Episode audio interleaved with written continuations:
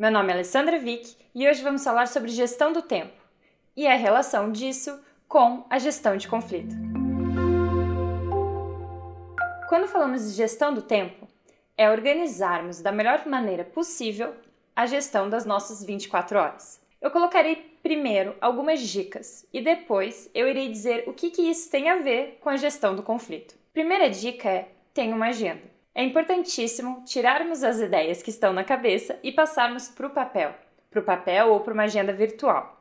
Porque quando nós conseguimos visualizar o que nós temos para fazer, quais são os objetivos, quais são as prioridades, então nós conseguimos nos organizar de forma muito mais benéfica e eficaz. A agenda, ela pode ser semanal, mensal, trimestral, ter a longo prazo, mas é importante que também tenha agenda diária porque isso vai ajudar a organizar o nosso dia da melhor forma. Então, nós temos a ideia a médio e longo prazo e temos também a curto prazo. Uma dica que a nutricionista Daniela Sábio ela nos ensinou durante o método foi uma coisa que eu gostaria de compartilhar porque é transversal. É a importância de ter uma agenda hora a hora. Eu, pelo menos, já tive vários momentos em que planejei o meu dia e não consegui cumprir tudo o que estava previsto ou porque eu coloquei coisas demais que realmente eram inviáveis para o mesmo dia, ou porque eu não contabilizei coisas importantes que deveriam estar ali naquele planejamento. E quando nós colocamos hora por hora, para mim foi uma coisa transformadora, porque me ajudou a visualizar o que realmente era viável e não criar expectativas ou ansiedade com coisas que eu não estava conseguindo cumprir, justamente por não levar outras tarefas que deveriam estar ali. Então, um exemplo: hoje eu é que irei fazer o almoço. Então, eu tenho que separar na minha agenda que às 11 horas eu estarei preparando o almoço, porque hoje essa atividade, essa responsabilidade é minha. Mas amanhã eu sei que é meu marido.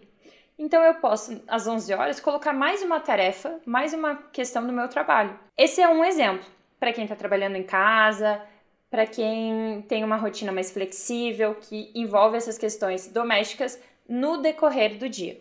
Agora, se você não está trabalhando em casa, se você tem a questão do ir e vir para o trabalho, é outro exemplo que você precisa computar na sua agenda. Se você sabe que demora aproximadamente 30 a 40 minutos para chegar no seu trabalho, isso tem que estar tá na sua agenda. Não adianta você colocar que às 5 horas conseguirá estar numa reunião em outro lugar se você não contar que tem o tempo de translado. Ou agora eu quero começar com uma nova atividade, então eu vou colocar academia. Eu quero ir para, quero fazer exercício físico três vezes na semana. Eu tenho que colocar o ir e vir, o tempo do banho, se eu irei tomar banho no local, se eu tomarei em casa.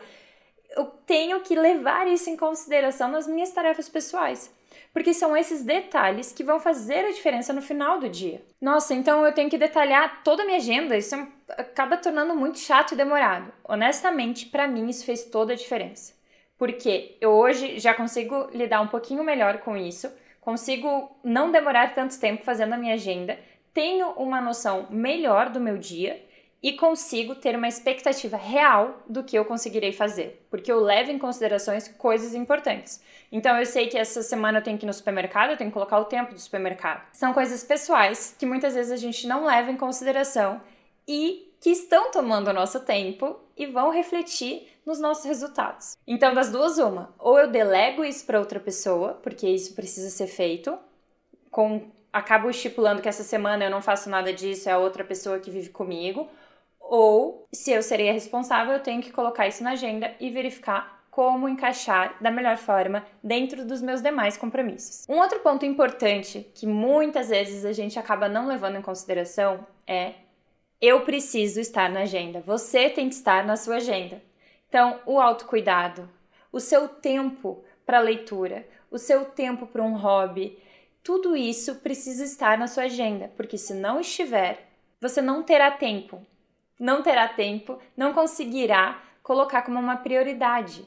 E se você não coloca como uma prioridade, muito, muito comum que não, não sobre tempo para isso.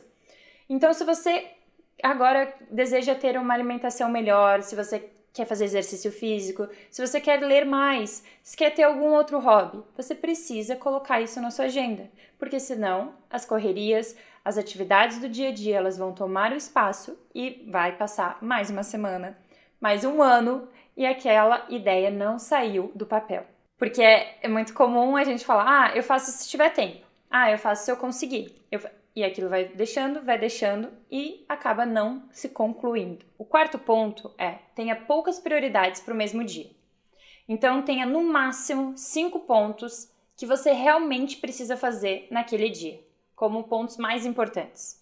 Por quê? Quando nós colocamos muitas coisas, nós acabamos tirando o nosso foco, fazendo um pouco de cada, algumas deixando e não conseguimos finalizá-las.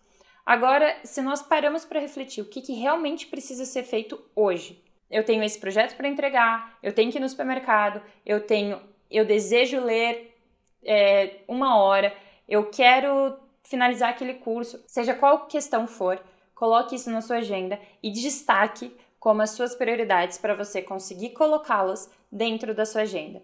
Senão, como a gente colocou, isso acaba ficando para depois e acumulando e aquilo que era algo importante acaba ficando aquela urgência porque a gente não cumpriu naquele tempo que era para ser feito. Aqui eu destaco a importância de termos mais foco em menos coisas do que ter um foco mediano em diversas. O resultado acaba sendo bem mais eficaz quando temos mais foco direcionado. O quinto ponto é a revisão e reflexão. Separe na sua agenda, pode ser semanal, algumas pessoas optam por 5 minutos, 10 minutinhos antes de se deitar Veja qual é a melhor forma para você, mas tenha um momento para refletir como foi seu dia ou como foi a semana, porque isso ajuda a perceber quais foram os objetivos que você conseguiu cumprir e comemorar por essas coisas, porque é importante a gente comemorar os pequenos passos, porque são esses que acabam trazendo um resultado melhor no final. E ao refletirmos sobre essas questões,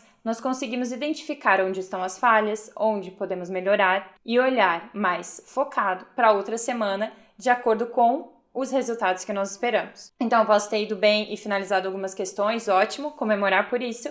E o que eu não consegui ainda, então, opa, tem que virar prioridade no hoje, no amanhã, para que eu consiga finalizar. E ao refletir e fazendo essa revisão, a gente vai avançando de forma consciente nos nossos projetos pessoais e profissionais. Agora você falou desses cinco pontos. Tá bem, Alessandro, você falou desses cinco pontos, mas o que, que isso tem a ver com gestão de conflito, comunicação, que é realmente o enfoque desse canal? A gestão do tempo, ela irá impactar com a sua gestão de conflitos em casa e no trabalho. Quando nós estamos bem de forma consciente, organizados, nós conseguimos direcionar o que desejamos, nós temos expectativas com base naquilo e temos desejos, interesses em função daqueles projetos e atividades. E quando nós não conseguimos concluí-los, quais são os sentimentos que acabam vindo à tona? Frustração, tristeza, raiva, descontentamento. Acabam vindo sentimentos que são justamente por nós não conseguirmos darmos conta daquela, daquelas questões que a gente tinha combinado com nós mesmos, ou com o chefe, ou com um colega de trabalho. Então, assim, quando nós conseguimos identificar isso e termos de forma clara, isso nos ajudará também na comunicação e na relação com as outras pessoas, que impactará na nossa gestão de conflito. Como isso? Se eu chego, dando um exemplo aqui que hoje eu faço o almoço e meu marido faz amanhã. Se nós temos isso de forma clara, tanto eu quanto ele sabemos das nossas responsabilidades e tarefas, isso facilitará a nossa relação e poderá evitar questões constrangedoras ou que a gente consiga lidar melhor com isso. Então, se eu sei que hoje eu faço, ele já pode contar com isso e ele pode se preparar nas questões dele também profissionais. E a mesma coisa amanhã. Agora, se a gente não tem isso bem alinhado, pode ser que eu pense que ele deva fazer hoje. Pode ser que eu eu tenho uma expectativa de que é claro que será ele. E ele é a mesma coisa de mim. E aí nós estamos diante de um impasse que pode gerar conflito, que pode gerar uma situação negativa se a gente não souber contorná-la. Uma frase que a Ana Gonçalves, que é presidente do CFML, ela ensina muito na, nas suas formações de mediação de conflitos e resolução de conflitos, é justamente nesse sentido. O processo faz parte do problema. Então eu preciso entender que nós precisamos falar sobre coisas óbvias. Nós precisamos alinhar com as pessoas que nós nos relacionamos datas, como isso será feito, por quem isso será feito, como isso será feito, tanto em relação a atividades no trabalho como em casa.